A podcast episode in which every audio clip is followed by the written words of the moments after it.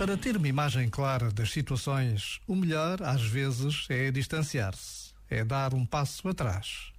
São tantos, afinal, os momentos em que precisamos de recuar e de serenidade para não nos deixarmos ofuscar pelo impulso e as emoções do momento e, sobretudo, pelo nosso amor próprio.